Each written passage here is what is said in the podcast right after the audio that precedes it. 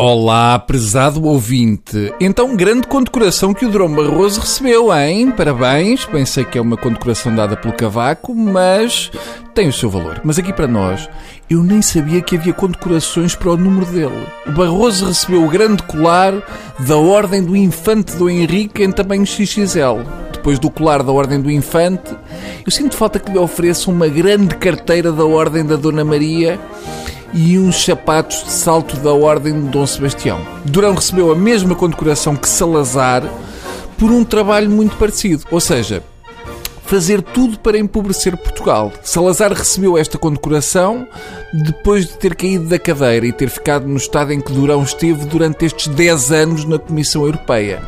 Durão estava muito sensibilizado com o colar que o Aníbal lhe dera, desde a cimeira das lajes que não se sentia tão excitado. Bush e Cavaco são assim o, o tipo de intelectuais que o motivam.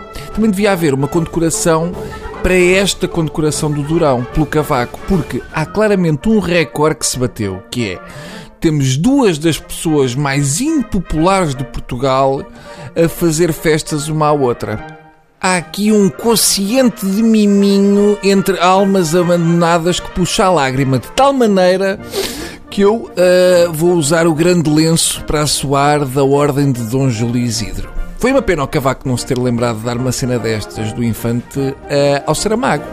Mas, como diz o Primeiro-Ministro, isto das condecorações é uma cena muito paroquial e Saramago não queria nada com paróquias.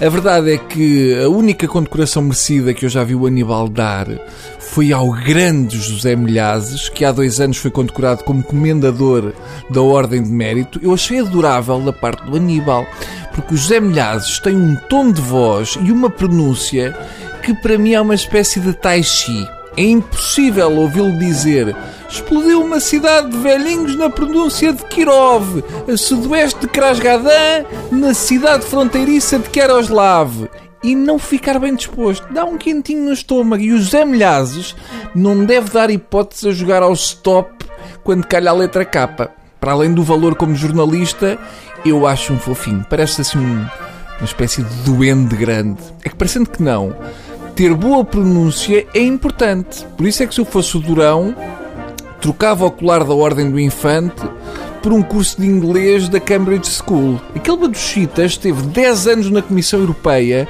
e não serviu para nada. O inglês dele é uma lástima. Eu acho que nem que o fechassem 100 anos numa cela com o Shakespeare ele se safava. A pronúncia é péssima. O Durão Barroso a falar inglês uh, faz lembrar o Zezé Camarinha sob o efeito de uma anestesia do dentista. As Fraus in the United Nations of Regal Vraz. Agora, a falar francês, alto lá com ele, porque Durão domina, há que reconhecer. Eu acho que provavelmente é derivado às contas na Suíça, porque ele tem que ligar para lá e dá jeito de dominar a língua francesa, nomeadamente os algarismos. E já agora que falamos de políticos e pronúncia, eu já reparei que o castelhano do Portas é que é muito bom. Até lhe crescem patilhas enquanto fala. Ainda a semana passada o ouvi no México a dizer unhanho e picos, o que em português quer dizer um ano e picos. Portanto, nada de confusões. Está bem? Até amanhã.